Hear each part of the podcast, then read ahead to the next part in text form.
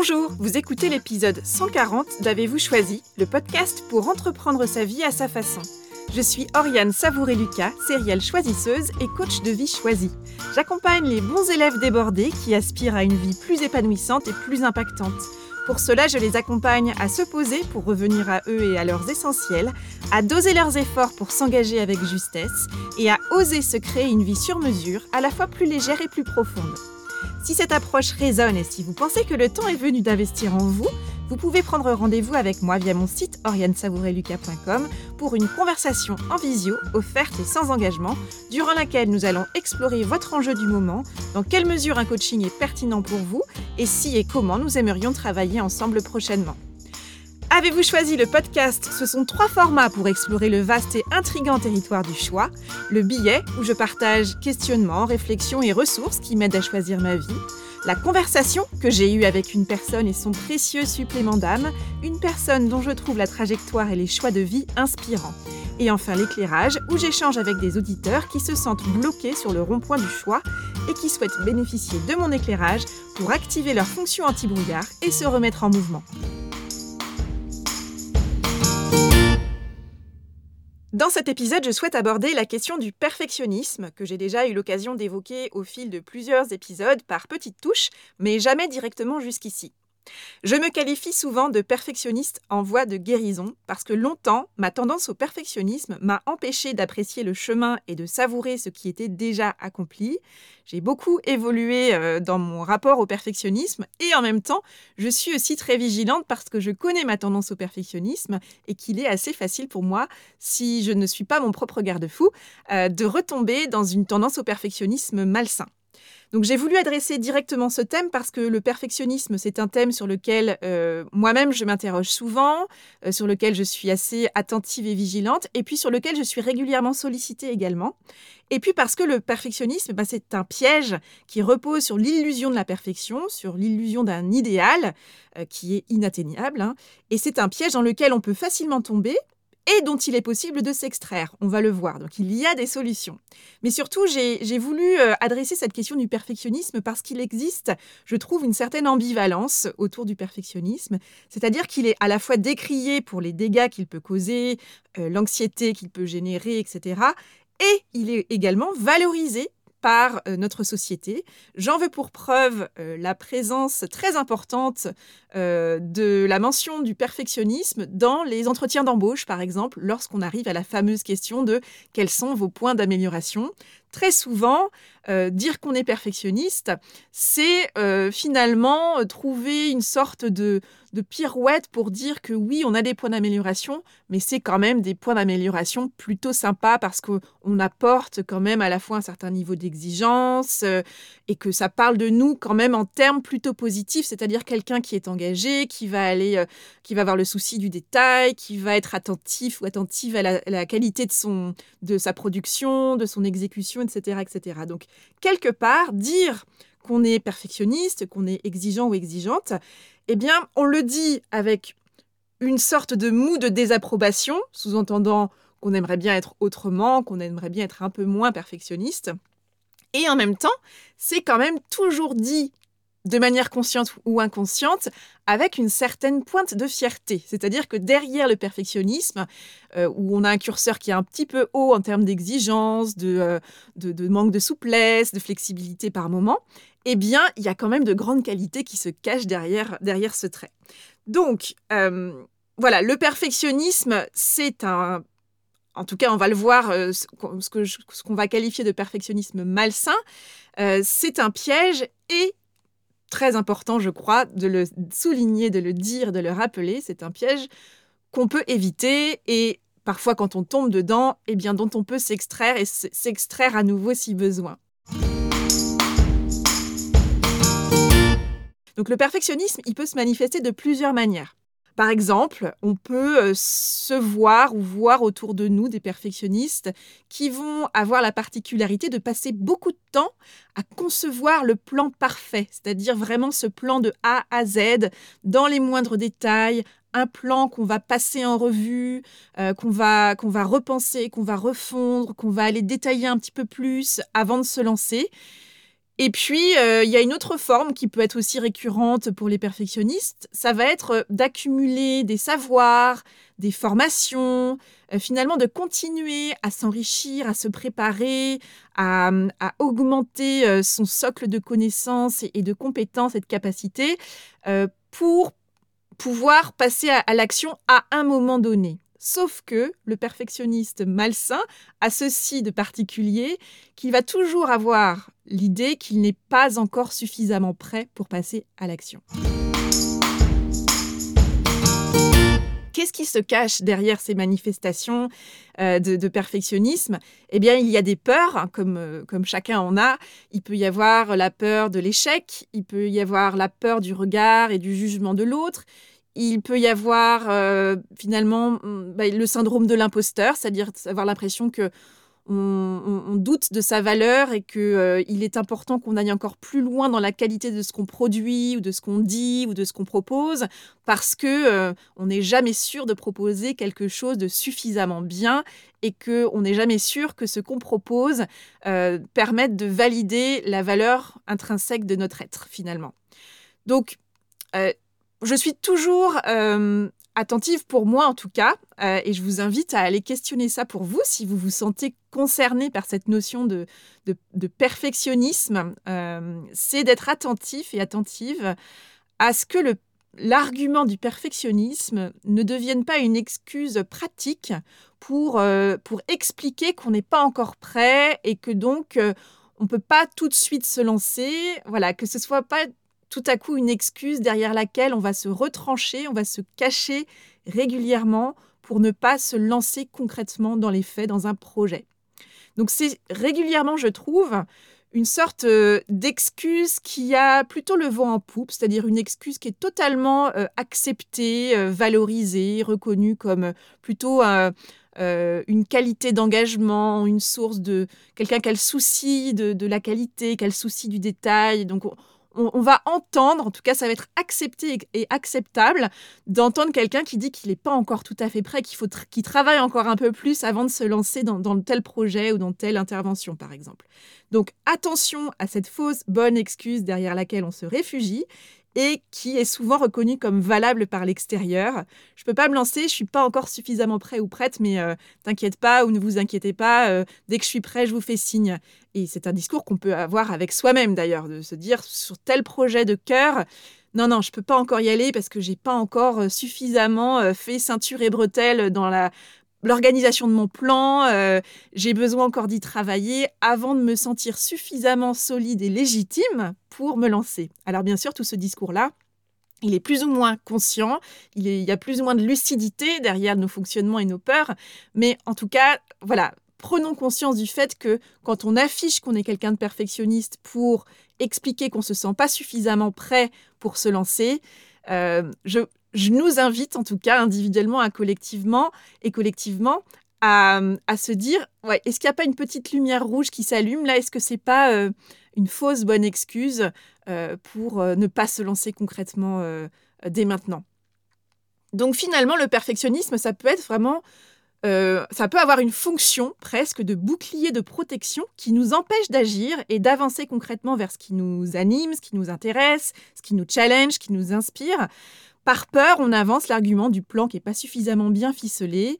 Euh, voilà. Et le problème, c'est que ce côté ceinture et bretelle, comme je disais, ne nous sert pas et très souvent va avoir tendance à nous desservir, notamment dans les projets qui comptent pour nous.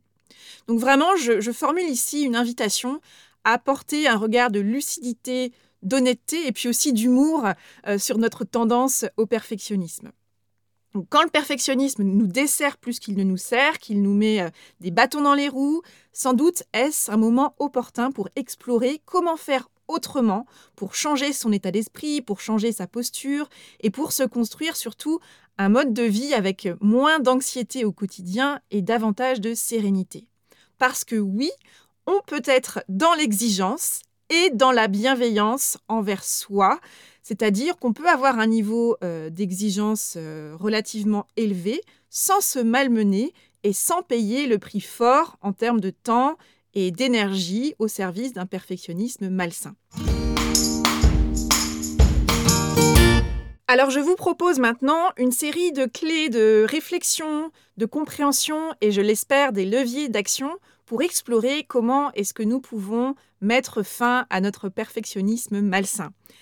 Tout d'abord, une proposition, une idée euh, que nous partage Tal Ben-Shahar, euh, une des figures de la psychologie positive, ancien professeur d'Harvard, que j'ai eu la joie d'interviewer euh, dans l'épisode 97 euh, à travers cette conversation Choisir sa vie, saisir sa chance, que je vous invite vraiment à écouter.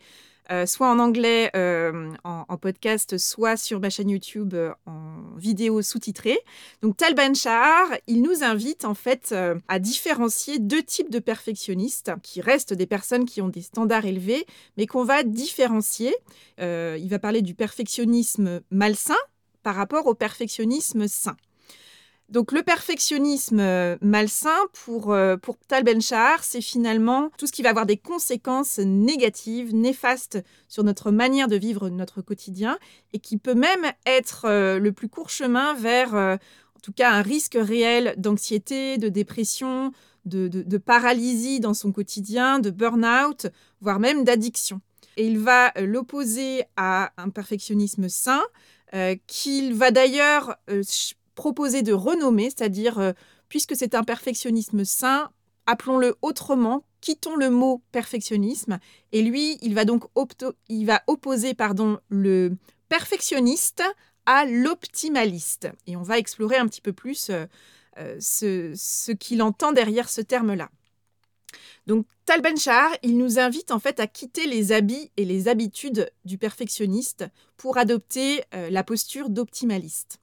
Donc l'optimaliste, tout comme le perfectionniste, a des standards élevés, a un niveau d'exigence élevé, a vraiment des projets euh, inspirants, euh, des, objectifs euh, vibrants et, assez élevés.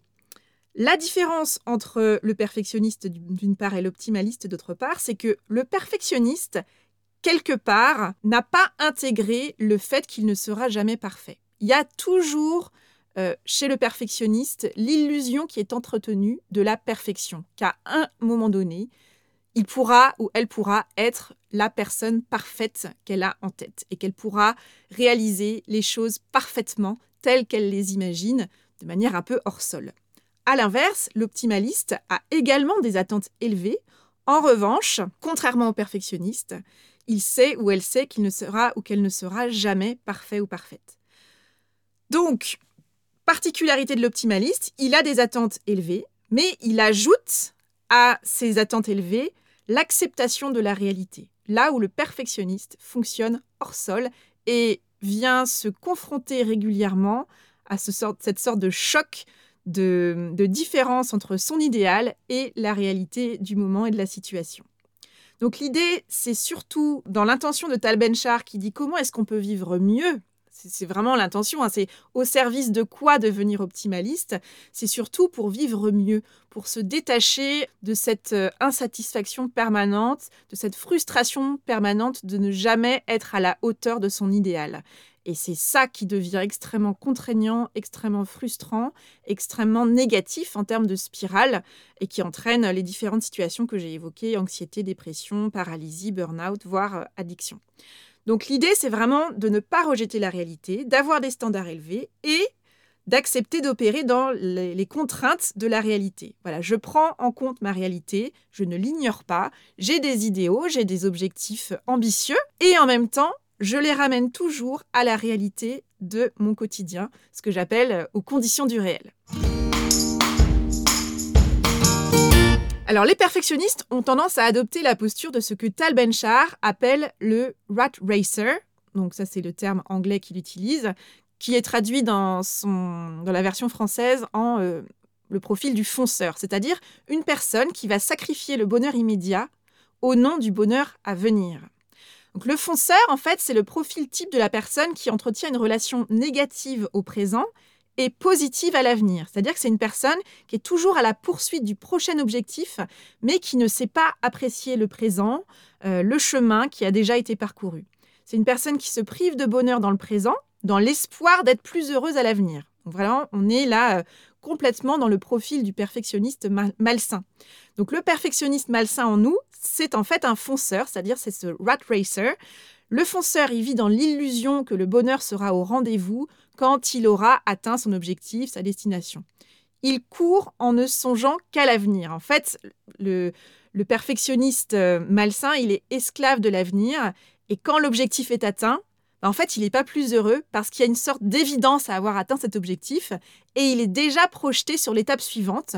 Donc finalement, le bonheur n'est toujours pas au rendez-vous. Alors, il est vraiment facile de tomber dans la course effrénée à la prochaine étape et au prochain jalon. Et il est très facile de s'agacer de tout le chemin qu'il reste encore à parcourir et de constamment viser quelque chose dans l'avenir et de ne jamais être satisfait ou satisfaite de ce qu'on a déjà accompli, de ce qui est là en présence.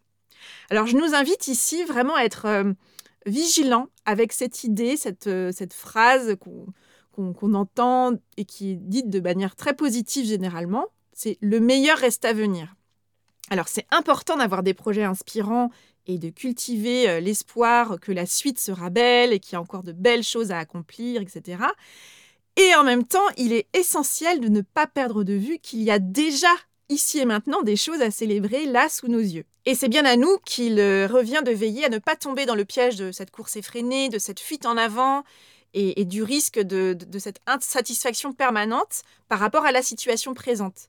Et souvenons-nous toujours que notre situation présente, pour les perfectionnistes malsains euh, dans la salle, que notre situation présente qui nous paraît tout à fait évidente, euh, sur laquelle on n'a pas envie de s'apesantir, ben, en fait c'était souvent cette situation à venir dont la perspective nous réjouissait il y a encore peu de temps. Donc c'est très très important de se souvenir que là, je suis en train de considérer comme normal une situation dont la perspective me réjouissait absolument il y a encore peu de temps. Le rat racer, euh, le fonceur, en fait, a peur de ne pas être au niveau. Donc chaque jalon franchi n'est pas vécu en victoire, mais il est oublié au profit de la prochaine étape, du prochain jalon euh, à aller chercher, à aller atteindre. Ça génère des moments d'anxiété, des temps de soulagement, mais très temporaires quand on a atteint et franchi une étape. Mais il n'y a, aucune saveur finalement à, cette étape franchie. C'est juste acté, on a coché la case, on souffle un instant, mais on reprend notre course finalement euh, très vite derrière. Donc le rat racer, le fonceur, fait des sacrifices temporaires en se disant que plus tard il va pouvoir profiter. Hein, il, y a comme des, il y a finalement des, petites ponctuations de soulagement et des sensations éphémères de, satisfaction et d'accomplissement, mais qui sont très très vite effacées euh, par le rouleau compresseur du fonceur. C'est-à-dire oui oui j'ai atteint cet objectif-là, ok ça c'est fait, maintenant on, passe à la suite. Et finalement on a toujours l'impression que le bonheur c'est pour plus tard, alors que bah, le bonheur euh, c'est maintenant. Euh, donc le, le, fonceur bah, compte pas ses heures, ne ménage pas ses efforts. Alors, ce que Tal Benchar nous invite, justement, c'est à quitter aussi la posture du fonceur et à adopter la posture du bienheureux, c'est-à-dire une personne qui va savoir cultiver une relation positive à l'avenir, comme le, fonceur, mais qui va avoir pour particularité d'arriver à cultiver une relation positive aussi avec son présent. C'est-à-dire, c'est une personne, le bienheureux, qui... Euh, l'archétype en fait du bienheureux, qui pense à, reconnaître, à apprécier, à valoriser, à gratifier euh, ce qui est déjà arrivé là maintenant, à gratifier aussi le processus au moins autant que le résultat, le parcours au moins autant que le point d'arrivée, à la fois pour soi, mais aussi pour les autres. Et donc Tal Ben-Shahar, il, emploie la métaphore de, de la montagne euh, pour dire que le fonceur et le perfectionniste malsain, quelque part, c'est quelqu'un qui, veut absolument atteindre le sommet de la montagne, mais qui prend absolument pas le temps de faire des pauses, d'admirer la vue, de euh, tout ça, c'est du temps perdu, euh, c'est pas le sujet, et, en même temps qui se fatigue beaucoup parce que bah, le sommet il est loin, donc parfois s'il est tellement haut cet objectif, cet idéal que ça va même le décourager et qu'il va finalement même pas il, voilà, il va passer beaucoup de temps à se préparer, à faire son sac à dos, à acheter le meilleur matériel, à s'assurer qu'il a la bonne carte, qu'il a les bonnes chaussures, etc. Mais qui va finir par même pas se lancer euh, à l'assaut de ce sommet parce que ça lui paraît totalement insurmontable. Parfois, le perfectionniste va quand même se lancer, mais bille en tête, euh, et, là, c'est le, fonceur qui prend le, qui prend le relais et qui n'apprécie à aucun moment euh, bah, le chemin et à la fois le chemin en cours, le chemin parcouru. Donc en adoptant la posture de bienheureux, Tal Ben-Shahar nous recommande de nous atteler à la montée vers le sommet, c'est-à-dire de, garder des objectifs et des projets inspirants pour pouvoir euh, prendre un cap et puis s'engager dans une direction, mais sans oublier de profiter de la vue, de l'apprécier, tout en faisant route vers le sommet de la montagne. Donc la question que Tal Ben-Shahar nous invite à nous poser en nous suggérant d'adopter la posture du bienheureux, de l'archétype du bienheureux, c'est de nous demander comment est-ce que je peux être heureux ou heureuse maintenant et plus tard. C'est-à-dire de ne pas conditionner son bonheur à l'atteinte d'un objectif futur euh, et de ne pas être dans une course effrénée euh, à un moment meilleur qui arrivera un jour quand on aura atteint tel ou tel objectif. Donc c'est vraiment l'enjeu de prendre du plaisir en chemin, c'est-à-dire de tirer un bénéfice dans le présent, vers sa destination inspirante, c'est-à-dire de, préparer un bénéfice futur à partir du chemin qui est en train d'être parcouru. Choisir de quitter le perfectionnisme malsain, c'est choisir donc d'adopter la posture d'optimaliste, si on rejoint la, terminologie proposée par Tal Benchar, et au-delà de la terminologie, euh, euh, la posture et l'état d'esprit, eh bien, on fait le choix en fait de passer de la peur d'agir, de parfois même la paralysie hein, d'action, à l'audace de se lancer. Donc il y a vraiment dans l'idée euh, de, quitter le, terrain du perfectionnisme malsain, d'accepter de prendre des risques et d'accepter de se préparer suffisamment tout en osant improviser et finalement de faire une certaine place à l'humilité. Pour mettre toutes les chances de son côté de euh, se décoller, euh, de, de s'extraire finalement du perfectionnisme malsain, c'est commencer par prendre conscience de la petite musique de notre perfectionniste intérieur de s'observer et de se décoller de ce discours, de ces petites phrases qui peuvent tourner en boucle et qui peuvent générer des émotions qui vont nous bloquer dans notre mouvement d'action. Oh non mais là je suis nulle, c'est nul ce que je fais, je vais jamais y arriver, je suis un idiot, une idiote. Bref, toutes ces petites phrases qui peuvent tourner en boucle et qui vont euh, empêcher notre action. Donc en prendre conscience, s'en détacher, se désidentifier finalement de ces petites phrases, euh, ça va déjà être un premier pas pour se dire, OK, ça c'est mon petit discours de mon perfectionniste intérieur, et en même temps, je vais trouver mon chemin pour passer à l'action dans les conditions de mon réel. Ça nécessite pour ça d'accepter la situation, les contraintes de notre situation et notre réalité du moment, et d'accepter d'avancer vers l'inconnu, et d'accepter d'avancer dans l'inconfort, et d'accepter ses propres maladresses, son côté un peu gauche, qui est parfois un petit peu compliqué pour les personnes avec une tendance au perfectionnisme.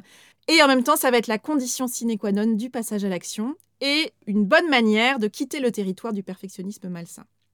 Pour cela, ce qui va être aussi important, c'est de se fixer des objectifs qui soient à la fois inspirants, c'est-à-dire qu'on a envie, qui nous emmènent, qui nous font vibrer, et réalistes, c'est-à-dire d'être attentif à ne pas redevenir un perfectionniste malsain qui va se fixer des objectifs et des idéaux totalement inatteignable, c'est-à-dire hors sol.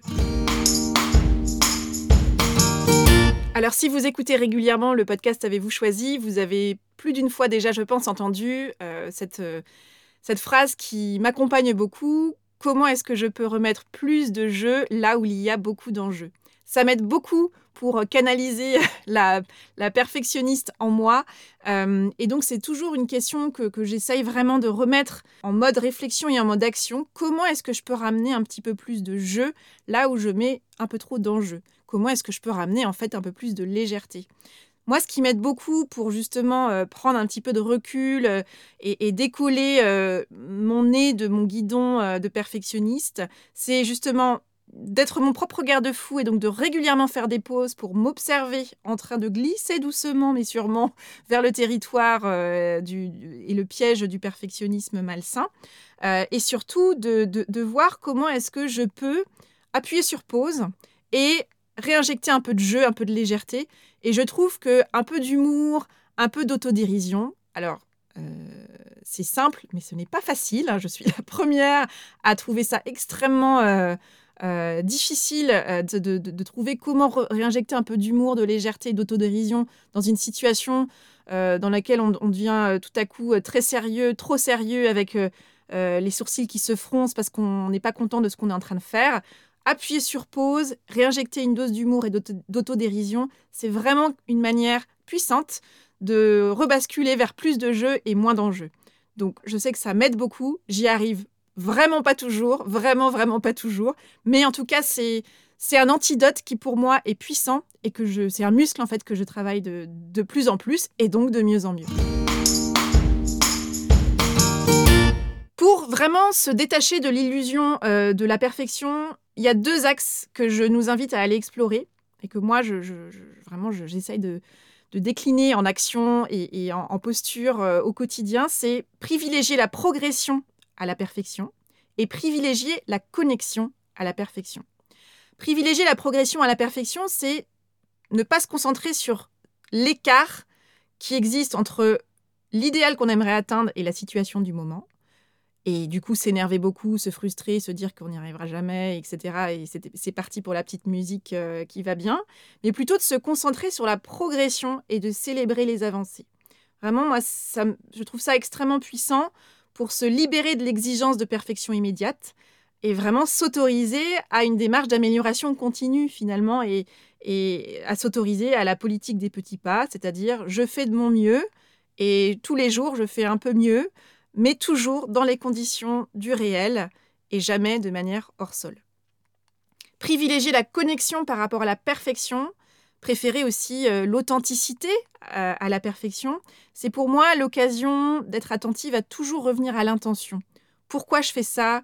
Et puis surtout, pour moi, notamment quand j'envisage des interventions, euh, même quand je prépare un, épisode de podcast, par exemple, c'est vraiment trouver où positionner mon curseur pour toujours être attentive à la qualité du lien.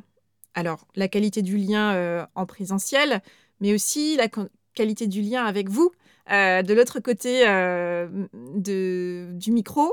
Même si on n'est pas au même moment, moi je suis pas en train d'enregistrer au moment où vous vous écoutez, mais j'ai toujours en tête de vous garder à l'esprit quand je parle et quand je prépare mon épisode pour me détacher euh, de cette exigence de résultat, de faire quelque chose de vraiment bien, etc. Voilà, relâcher la pression en me disant ce qui va être le plus important, c'est d'arriver à transmettre mon message euh, et d'être attentive à, faire passer en priorité la qualité du lien et donc ma qualité de présence au moment où j'enregistre, avec l'espoir que ce soit euh, euh, reçu le plus simplement possible par vos oreilles. Un autre exemple du quotidien, peut-être pour illustrer ce privilégier la connexion plutôt que la perfection, je vais prendre le cas du quotidien en famille. et par exemple la bonne tenue d'une maison, d'un appartement, enfin en tout cas du lieu de vie, et euh, le temps que ça peut prendre ou, les sources d'énervement, de discussions un peu houleuses que ça peut générer euh, au sein d'une famille, euh, ça va être intéressant à l'explorer sous cet angle-là. C'est-à-dire de se dire, est-ce qu'il est plus important pour moi de vivre dans une maison absolument propre ou de prioriser la qualité de la relation, la qualité du lien avec mon conjoint et mes enfants alors bien sûr, il ne s'agit pas de se dire c'est soit je vis dans une maison propre, soit j'ai une bonne relation euh, avec mes enfants et, mon conjoint. Mais l'idée c'est de se dire, par exemple, d'arriver à, clarifier l'endroit où il est juste de positionner son curseur. C'est-à-dire quel est mon seuil de tolérance finalement et à quel moment je suis en train de basculer trop vers la perfection au détriment de la qualité euh, de la connexion avec les personnes qui sont euh, avec qui je vis et avec qui j'ai envie de construire et nourrir une relation euh, saine et durable et profonde. Et donc ça va vraiment être cette notion de comment est-ce que cette question de la connexion et de la perfection peut être mon garde-fou pour identifier à quel moment je suis en train de basculer du côté du perfectionnisme qui va me faire tendre vers quelque chose d'un peu froid. C'est-à-dire, oui, je vais être dans euh, un niveau d'exigence ou un temps que je vais passer à faire telle ou telle tâche ou à demander à ce que telle ou telle tâche soit faite ou que quelqu'un exige à la maison que telle ou telle tâche soit faite, par exemple. Bah, se dire à quel endroit je privilégie finalement la connexion et comment est-ce que je peux non pas être dans l'un ou l'autre, mais être dans le suffisamment je vis dans une maison, une maison suffisamment propre, suffisamment rangée, qui me permet, moi, de me sentir à l'aise dans un lieu dans lequel il est important que je puisse me ressourcer, et en même temps, où je ne passe pas tout mon temps et mon énergie à ranger, à plier, à nettoyer, ou à exiger que ce soit rangé, nettoyé, plié, etc. Mais je vais plutôt passer du temps, et je vais libérer du temps, de l'énergie, et une qualité d'attention et de présence pour être en lien et, travailler le lien de connexion véritable avec les personnes qui, avec qui j'ai envie de continuer de nourrir une relation saine. Je viens d'évoquer le terme de suffisamment bien, l'expression de suffisamment bien, et ça c'est vraiment la clé pour quitter le territoire du perfectionnisme malsain. S'autoriser à faire suffisamment bien, c'est-à-dire connaître euh, euh, ses standards exigeants et donc son idéal, et en même temps définir son niveau qui est extrêmement subjectif et personnel de ce qu'est le suffisamment bien. Et donc de vivre, d'osciller constamment dans, cette, euh, dans, dans cette, euh, cet espace entre bah, finalement il y a ma valeur plancher, c'est-à-dire que bah, j'ai besoin d'être à ce niveau-là, c'est-à-dire dans ce niveau du suffisamment bien pour pouvoir moi, être à l'aise avec ce que je propose, euh, le niveau d'exécution que je réalise, pour être à l'aise avec le niveau de qualité que je vais proposer, quel que soit le sujet. Et en même temps, je ne me mets pas non plus la rate au courbouillon parce que je ne suis pas dans le 100%, mais je suis à un niveau qui est suffisant pour que je me sente suffisamment prêt ou prête à m'engager avec un niveau de préparation, de maîtrise qui est suffisant pour que j'y aille en confiance et que je passe à l'action parce que l'enjeu est quand même bien là. Donc vraiment, c'est d'identifier quel est mon niveau de suffisamment bien qui va être suffisamment confortable pour me permettre de passer à l'action? Et pour ça, je vous invite, pour explorer cette notion du suffisamment bien pour vous spécifiquement, à vous familiariser avec un principe et une loi. Premièrement, le principe de Pareto. Deuxièmement, la loi de Parkinson. Alors, je ne sais pas si ce sont euh, un principe et une loi qui vous sont, euh, qui sont connus de, vous. Mais je vous les explique rapidement, euh, même si c'est très très résumé. Mais le principe de Pareto, c'est vraiment s'approprier la puissance du principe du 80-20. C'est-à-dire qu'on considère que 80% de nos résultats proviennent de 20% de nos actions et que 20% de nos résultats viennent de 80% de nos actions. Je répète, 80% de nos résultats sont produits par 20% de nos actions et 20% de notre énergie finalement et du temps qu'on déploie. Alors que 20% de nos résultats proviennent de 80% des actions qu'on a déployées, c'est-à-dire du temps, de l'énergie, des ressources dont on dispose qu'on a déployées. En tant que perfectionniste, avec une, et donc notamment dans cette logique de ce choix de s'extraire du perfectionnisme malsain, il va être important de veiller à ne pas tomber dans le risque de la surqualité. C'est-à-dire qu'en s'autorisant à faire suffisamment bien, on va viser le 80% et non pas le 100%. Ce qui est intéressant, c'est de se dire que en visant euh, le 80%, eh bien, en fait, souvent le 80%, de, c'est-à-dire ce niveau de suffisamment bien, on l'atteint en investissant 20% de nos ressources, notre temps, notre énergie, éventuellement notre argent s'il y a besoin de faire des investissements, par exemple. Alors que si on veut euh, combler l'écart entre le 80% et le 100% en termes de, qualité d'exécution, eh bien là, on va risque d'être dans la surqualité, c'est-à-dire ça va pas faire une grande différence en termes de résultats perçus pour les personnes autour de nous. En revanche, ça va nous demander énormément d'énergie et de temps à mobiliser. C'est-à-dire que pour atteindre ces 20% supplémentaires, il va falloir mobiliser 80% de notre temps et de notre énergie investie dans ce projet-là. Donc, la question à se poser, c'est est-ce que le jeu en vaut la chandelle? Et vraiment de se questionner en se disant qu'est-ce qui se passe si je m'autorise à faire moins bien, en sachant que le moins bien, c'est de passer de 100% à 80%. Donc on reste quand même dans un niveau de qualité qui doit être suffisamment bon pour nous en termes de niveau d'exigence. D'accord? Là-dessus, il ne s'agit pas de, transiger parce que sinon on ne serait pas aligné, on ne serait pas à l'aise.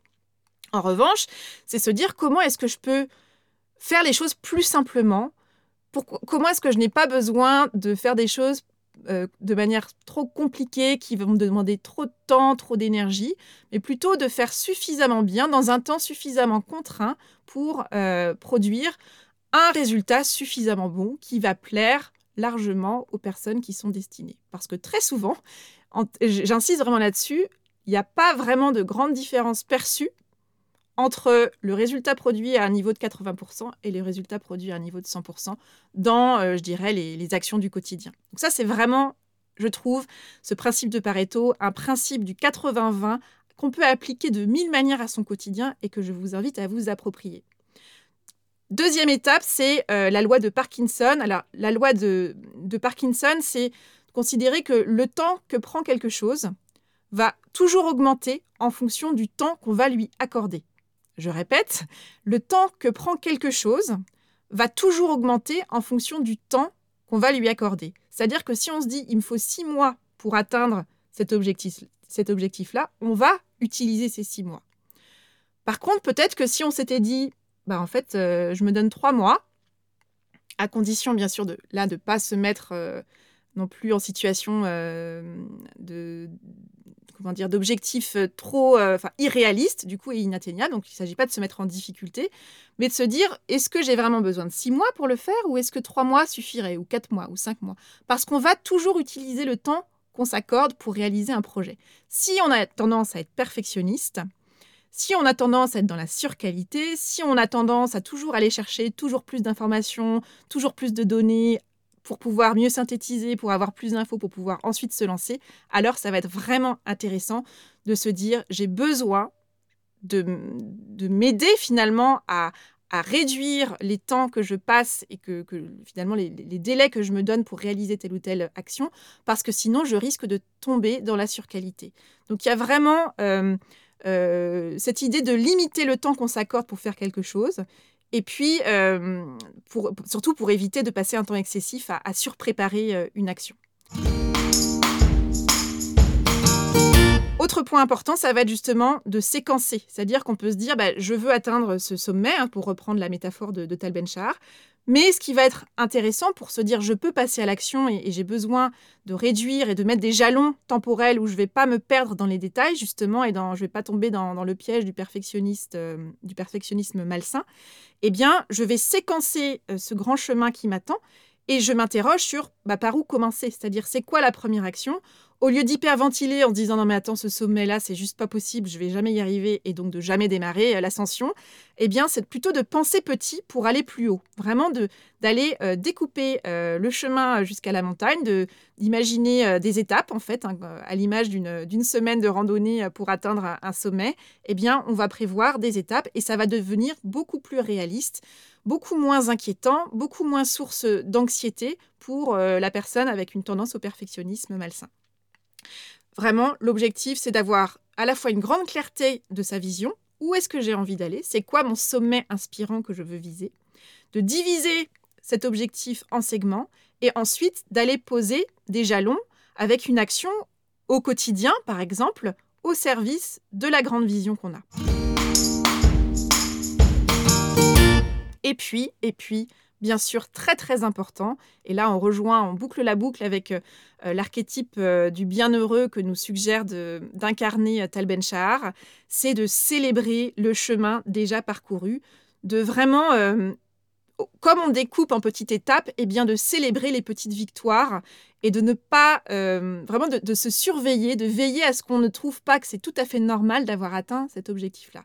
Prenons le temps d'admirer la vue, prenons le temps de nous retourner et d'observer le chemin qu'on a parcouru, de célébrer tout ça, sans perdre de vue qu'il reste probablement du chemin à parcourir, mais on a besoin de souffler, on a besoin de célébrer, de reprendre un peu de force, de dire bah oui, j'ai déjà fait tout ça, je suis à nouveau en train de privilégier la progression plutôt que la perfection.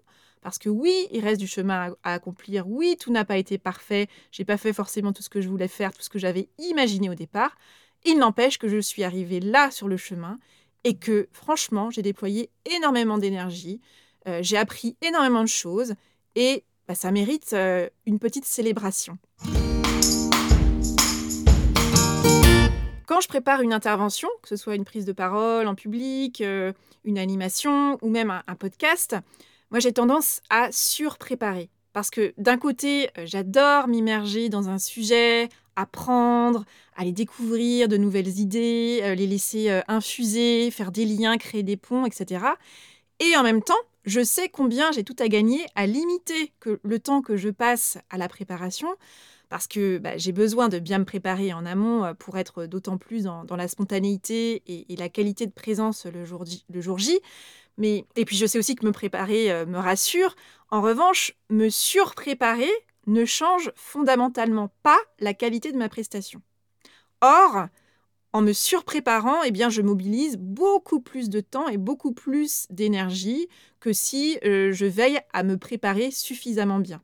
Donc c'est bien à moi qu'il revient d'être mon propre garde-fou, c'est-à-dire me fixer mon cadre en termes de temps à passer, d'énergie à déployer, euh, c'est à moi qu'il revient également de me fixer mon seuil de ce que je juge être suffisamment bien pour savoir à quel moment arrêter de lire, de collecter des informations, d'absorber de nouvelles données, euh, d'écrire, etc. pour me lancer, que ce soit pour un enregistrement, pour me dire c'est bon, c'est suffisamment bon, j'arrête là et je suis prête à aller euh, faire ma présentation, mon animation, que sais-je. Parce que sinon c'est sans fin. Donc l'idée c'est vraiment de me préparer suffisamment bien, de préciser les grandes lignes, le cadre, et aussi de me laisser suffisamment euh, d'espace et, d'espace de confiance aussi euh, euh, pour improviser, pour partager dans la spontanéité du moment, en étant plus attentive, là encore, à la connexion plutôt qu'au souci de perfection. Donc pour me lancer, j'ai besoin de me sentir suffisamment prête. Donc c'est important pour moi de régulièrement m'observer et de me voir venir, comme je dis souvent, et de réagir quand je sens que je tombe du côté obscur du perfectionnisme malsain, qui aurait tendance à me maintenir dans l'excuse du euh, mais non, c'est pas encore suffisamment bien ficelé, je suis pas encore suffisamment prête, euh, etc. Donc pour ça, j'ai trois questions qui, qui m'accompagnent. Suis-je suffisamment prête pour agir? Et souvent, la, réponse est oui. Donc, il y a parfois ce levier de dire comment est-ce que je peux transformer ma peur de me lancer en audace euh, de me lancer? Et puis, ce qui m'aide, du coup, c'est de me dire par quoi est-ce que je peux commencer pour avancer concrètement? C'est-à-dire, bah, c'est quoi la prochaine action, en fait? Est-ce que je suis suffisamment prête pour agir? Par quoi je peux commencer pour avancer concrètement? Et quelle est la prochaine action? Voilà les trois questions que j'aime mobiliser, soit toutes les trois en même temps, soit l'une euh, en fonction de la situation. Et vous, de quelle manière se manifeste votre perfectionnisme? Est-ce que votre perfectionnisme vous sert ou vous dessert plutôt? Dans quelle mesure votre perfectionnisme se transforme en argument plus ou moins conscient pour ne pas passer à l'action? Est-ce qu'il y a une situation récente où votre tendance au perfectionnisme vous a mis des bâtons dans les roues voire vous a coûté cher, en temps, en énergie, en qualité de relation peut-être. Qu'est-ce qui deviendrait possible pour vous si vous choisissiez de vous décoller de votre perfectionnisme? Qu'est-ce que vous pourriez mieux doser pour vous défaire de l'illusion de la perfection et pour avancer avec moins d'anxiété, plus de plaisir, plus de légèreté et plus de sérénité au quotidien? Alors avec quoi vous repartez de nouveau de cet épisode? Quel est le petit pas que vous pouvez accomplir concrètement pour mettre en œuvre dans votre quotidien ce qui vous a inspiré ici? Je vous invite à sortir vos agendas et surtout, surtout, à le faire. Alors en lien avec cette thématique du perfectionnisme, je vous invite à écouter euh, ou réécouter les épisodes suivants euh, d'Avez-vous choisi. Il y a l'épisode 3, Bye bye la Saint-Glinglin, l'épisode 19, Danser avec joie dans les chaussures du débutant, où j'insiste sur l'importance de privilégier la progression et l'authenticité plutôt que la perfection. L'épisode 127, Comment se libérer du syndrome du bon élève. Et puis, euh, pourquoi pas l'épisode 45, où je vous partage dans l'épisode Ce que j'ai appris avec Avez-vous choisi, le bilan euh, après un an de, de création du podcast Avez-vous choisi, et où je vous apporte un petit peu mon retour d'expérience sur comment euh, bah, ce podcast est, un bon, bon antidote pour me décoller de ma tendance au perfectionnisme. Voilà, c'est fini pour aujourd'hui. Merci d'avoir écouté l'épisode jusqu'ici. J'espère qu'il vous a plu. Si c'est le cas, dites-le moi avec une constellation d'étoiles et un commentaire sur la plateforme Apple Podcast. Vous avez sans doute en tête au moins une personne que cet épisode pourrait intéresser, voire éclairer, alors partagez-lui le lien d'écoute. Votre bouche à oreille, vos étoiles, vos commentaires en ligne, c'est vraiment, vraiment, vraiment le plus précieux des soutiens que vous pouvez m'apporter dans ce projet. Vous retrouverez tous les épisodes du podcast sur mon site, oriansavoureluca.com, bien sûr, et sur toutes les plateformes de podcast.